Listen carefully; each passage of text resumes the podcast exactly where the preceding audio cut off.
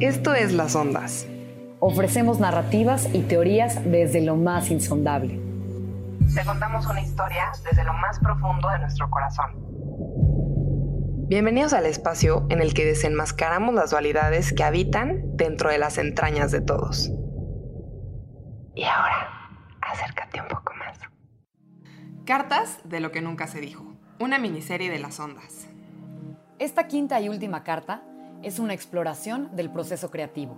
Tuve una maestra disque de pintura, pero más bien eran clases de expresión creativa. Ella se llamaba Carol, era gringa, de Michigan. Su casa tenía una alberca en forma de ocho.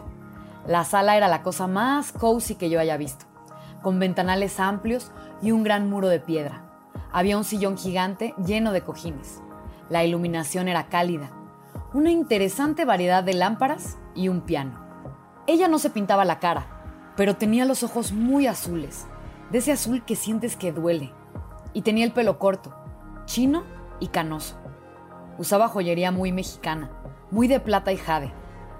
Le gustaba Barbara Streisand y usaba la esencia de menta para dejar de fumar.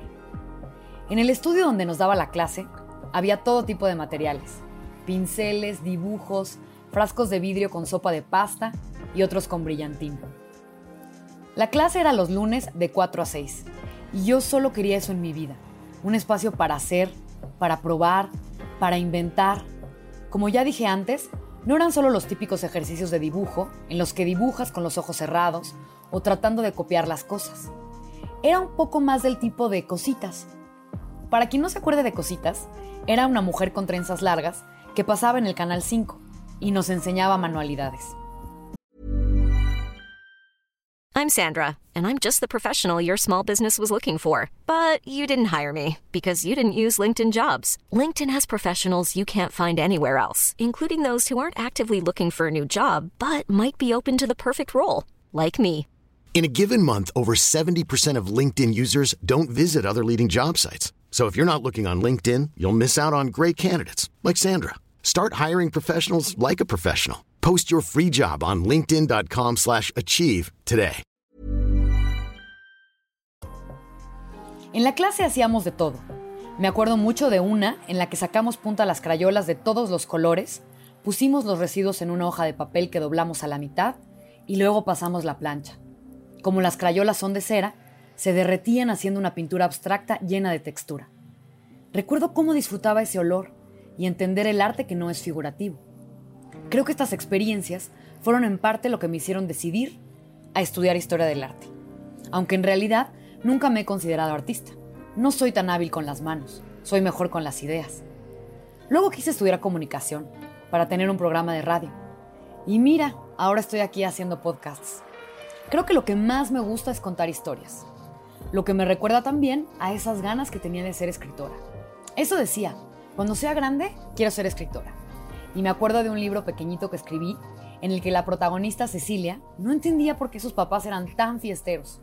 Muy raro porque mis papás no son nada fiesteros. Solo hacían cenas en la casa de vez en cuando y yo salía en pijama un poco a lucirme y a decirles que si podían hablar más bajito. Cuando decidimos hacer esta, esta carta hacia la creatividad y, como el proceso, eh, César me mandó unos videitos de, de, David Lynch que están que está muy interesante lo que él explica con respecto a, a la creatividad y las ideas que, que te quiero Cuéntame, por favor. Esto me interesa mucho.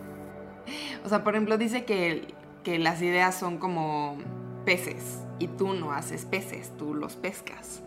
Y que cuando tienes una idea, lo que tienes que hacer es poner una carnada en el anzuelo y bajarlo al agua. Entonces, no sé, como que me parece muy interesante varias cosas de eso que dice.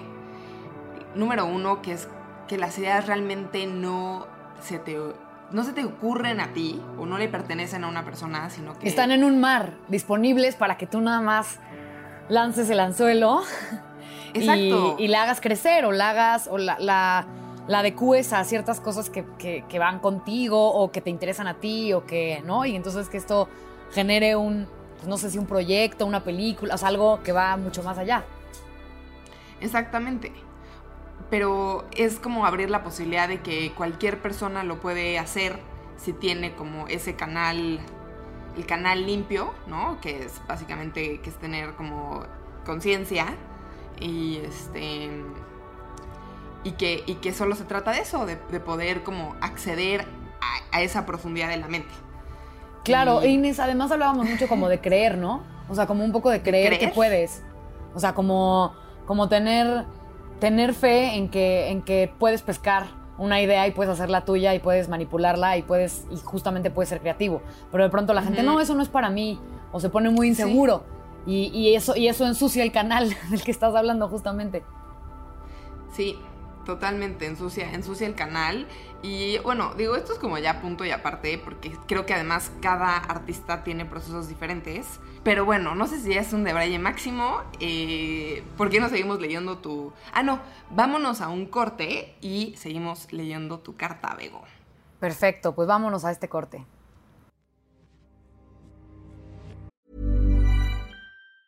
I'm Sandra, and I'm just the professional your small business was looking for. But you didn't hire me because you didn't use LinkedIn jobs. LinkedIn has professionals you can't find anywhere else, including those who aren't actively looking for a new job but might be open to the perfect role, like me. In a given month, over 70% of LinkedIn users don't visit other leading job sites. So if you're not looking on LinkedIn, you'll miss out on great candidates like Sandra. Start hiring professionals like a professional. Post your free job on linkedin.com/achieve slash achieve today.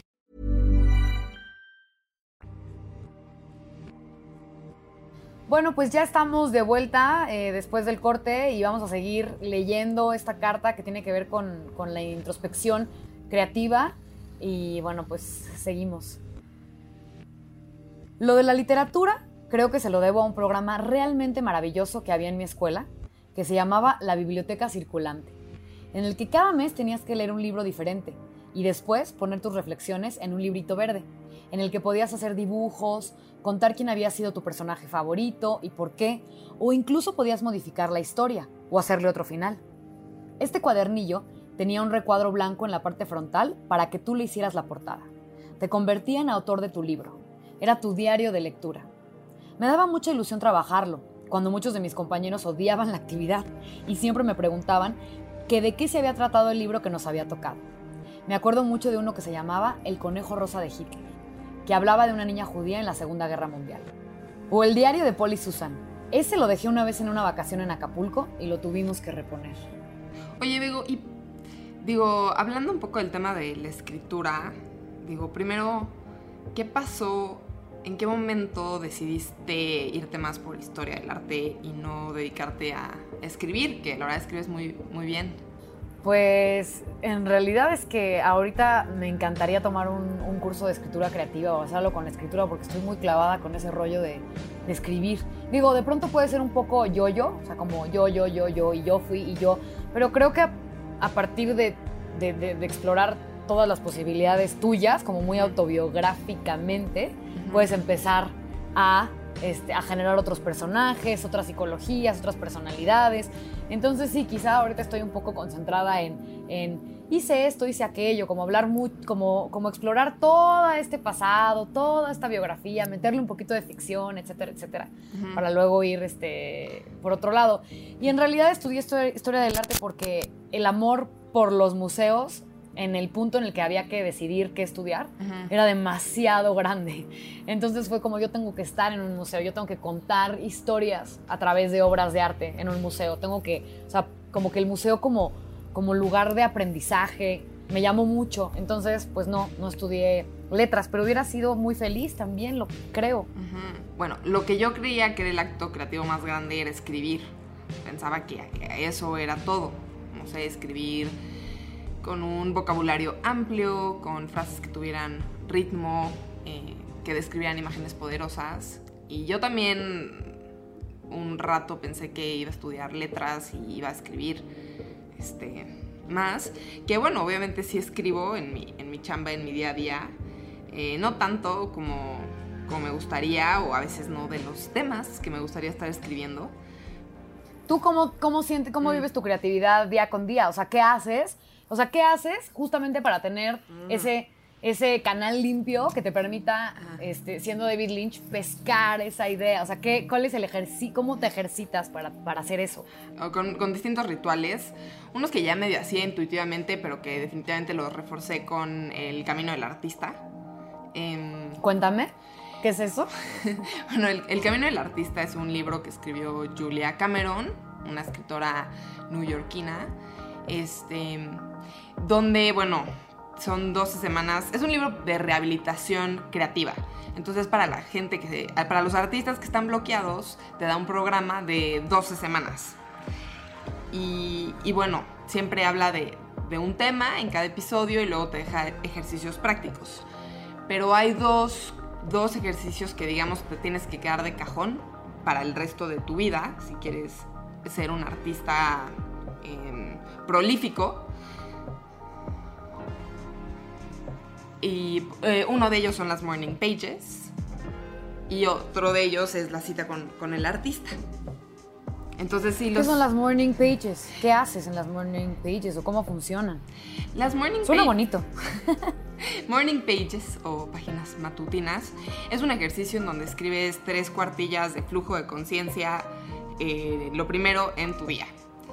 Entonces, yo la verdad tengo, me gustaría leer más y saber qué escriben otras personas en, en sus morning pages, pero lo mío es, lo que yo escribo es muy terapéutico, como hablo mucho de qué me atormenta o qué pendientes tengo en la semana o si estoy haciendo algo que no me está gustando, o sea, como que pongo ahí mis problemas. Claro, claro, casi casi como a nivel este, psicológico un poco, o sea, como una como medioterapia que tiene que ver con mucho, muchos sentimientos, a veces no tanto, no tanto este, eh, ideas de, qué hacer o qué no hacer, sino como el simple hecho de, poner todas estas, todas estas, todas estas cosas que atoran lo que debería de, fluir, ¿no? Exacto, exacto. Ella lo describe que es como una forma de limpiar la brújula. Entonces, por ejemplo, tú tienes un objetivo, quieres hacer algo creativo, ¿no? Quieres escribir un libro, quieres hacer una película, quieres y a veces pierdes el rumbo y no sabes ni qué acciones tomar ni nada y esto digamos que o sea, acomoda la brújula hacia, tu objetivo y hace que, que, quites todo eso que se empaña en el vidrio y todo eso que no te permite ver con claridad si lo que estás haciendo sí te va a llevar a esos resultados. A algo. Claro que muchas veces e, eres tú, eres tú nada más, o sea, casi casi que haciéndole hacia la brújula, ¿no? Como empañándola que de pronto eh, tienes que darte cuenta que tú eres la que a veces eres muy exigente, o no sé, o sea, como que está muy interesante, porque habla, habla, habla más de una cuestión personal. Sí, total, total, es algo, es algo personal. Y, y bueno, ella tiene muchos otros tips en el libro que este, me parecen buenísimos como que desmiente mucho este tema de que un artista tiene que sufrir para hacer arte. Muy interesante, muy recomendado para todos los artistas que de pronto están muy asustados con, con que no van a, con que, con que el dinero nunca va a llegar, ¿no? Que es una, que es una idea que siempre tenemos como del artista, del artista que tiene que ser pobre o que tiene que ser bohemio o que como que tiene un iPhone nuevo, o sea, no sé, todas estas ideas que uno se ha creado que están mal, muy mal, o sea, que, justo el artista eh, tiene todo el derecho a una calidad de vida muy buena y próspera pues sí, ese es un poco, un poco mi proceso. Em, no sé, también yo creo que muchísimo de, como de las cosas que se me ocurren o de las cosas que hago tiene que ver con las interacciones que tengo con otras personas creativas. Ok, o sea, para ti el diálogo con otras personas es importante, te, te, nutre. Sí, totalmente. Gente con la que he trabajado me ha súper detonado la creatividad. Eh, también parejas, o sea, siento que sí, mis parejas son, han sido siempre personas creativas, muy inteligentes y este, que me, pues, me estimulan, me estimulan muchísimo como... Qué padre. A, mí, a mí fíjate que creo que me falta un poquito de eso, como que de pronto yo no, no comparto. Este, estas, o sea, son las primeras veces que empiezo a, compartir y a no sentir miedo de, de ningún juicio y más bien como a a, feedback y a retroalimentación, pero creo que es bien padre cuando estás rodeado de, de- gente que también es creativa y que, y que se va, justo como tú dices, estimulando esa, ese- esa creatividad. Pues, ¿qué opinas de que terminemos la carta? Y luego Terminemos la carta. Tú me platiques, porque tú no me has platicado de tus tips para ser más creativa y qué procesos tienes como para alimentar esta como fuente de inspiración constante, porque eso no, no me lo has dicho, Bego. Bien, Inés, ¿Sí? muy bien. Pues vamos a, vamos a acabar y terminamos con esos, con esto que te, con esto que a mí me sirve. Órale. A ver qué, a ver qué tal. Buenísimo. Bueno, pues sigo. Cuando tenía unos 12 años me gustaba sentarme en el estudio de mi casa y dibujar cómo sería mi casa ideal. Era muy mala con la perspectiva, pero me gustaba imaginar los espacios, los materiales, el color de la fachada, el espacio destinado al jardín. Me divertía pensando que contrario a las casas normales, mi cocina podría estar en la planta alta y ser hexagonal. A los 16, en la clase de apreciación estética, el profesor me develó lo que significa la palabra curaduría. Se me prendió el cerebro y el corazón. Hacer una selección de obras de arte para armar un discurso, narrar una historia y abarcar un tema. Uf, no podía haber mejor profesión. Fui la curadora de la clase con los trabajos de mis compañeros. Luego crecí y dejé un poco de lado todas estas cosas. Pero esta cuarentena me ha servido mucho para idear proyectos, para volver a contar historias y darle salida a las experiencias y recuerdos. Lo que sí es que me gustaría que las industrias creativas estuvieran mejor remuneradas, pero quizá es cuestión de comunicarlo precisamente. A veces solo se necesita determinación y, claro, tiempo, pero creo que todos podemos hacer cosas, darle vida a nuestras pasiones sin miedo, sin ser tan juzgones o críticos y encontrando el valor que tiene el animarse a crear. Me encanta cómo terminas esta carta, la verdad. ¡Tarán! Me parece súper interesante que, o sea, que te, te dediques a la curaduría. Se me hace una chamba como, como muy especial, o sea, muy, muy, y muy interesante lo que dices de juntar como varias cosas, incluso distintos artistas para generar un concepto que la gente pueda tener pues este, ese espacio pues, rec- recreativo también, o sea, como de aprendizaje recreativo en los museos, pero este, ya me tendrás, ya me tendrás que contar más, más de, de las exposiciones que has hecho. La verdad es que el tema de, de- ser curador, pues es, es interesante sobre todo porque pues te da un papel muy importante en el que tu visión está, está, está siendo compartida con las otras personas como si fuera, pues vaya, es subjetivo porque no es, no es que sea la correcta ni la incorrecta, pero al final estás decidiendo abordar un tema, sobre todo un tema, ¿no? Eh, dependiendo de, pues mucho de, de- tu contexto, ¿no? De tu contexto personal. Entonces, hace cuenta, te- un pequeño ejemplo. Hice una exposición que se llamaba Estado, que hablaba de no nada más Estado como, como Estado eh, político o civil, o sino simplemente, sí, como abordar la palabra Estado, ¿no? Y pues había mucha gente que decía, yo lo hubiera pensado completamente político, o sea, completamente, o geográfico, ¿no? Como el Estado de Puebla, el Estado de...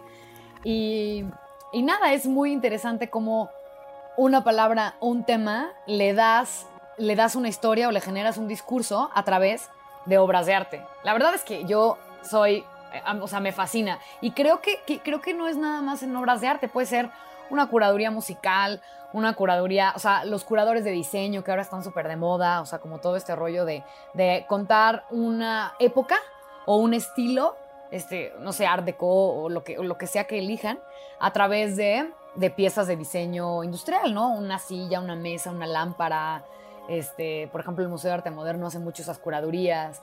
Y, y entonces es muy interesante porque al final un curador es un, es, un, es un editor, es una persona que se dedica a seleccionar y agrupar para, este, para contarte una historia.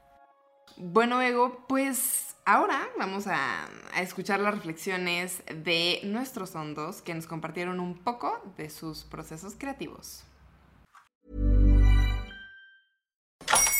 Hola, buenos días, mi pana. Buenos días, bienvenido a Sherwin Williams. ¡Ey! ¿Qué onda, compadre? ¿Qué onda? Ya tengo lista la pintura que ordenaste en el ProPlus app. Con más de 6.000 representantes en nuestras tiendas listos para atenderte en tu idioma y beneficios para contratistas que encontrarás en aliadopro.com. En Sherwin Williams somos el aliado del PRO.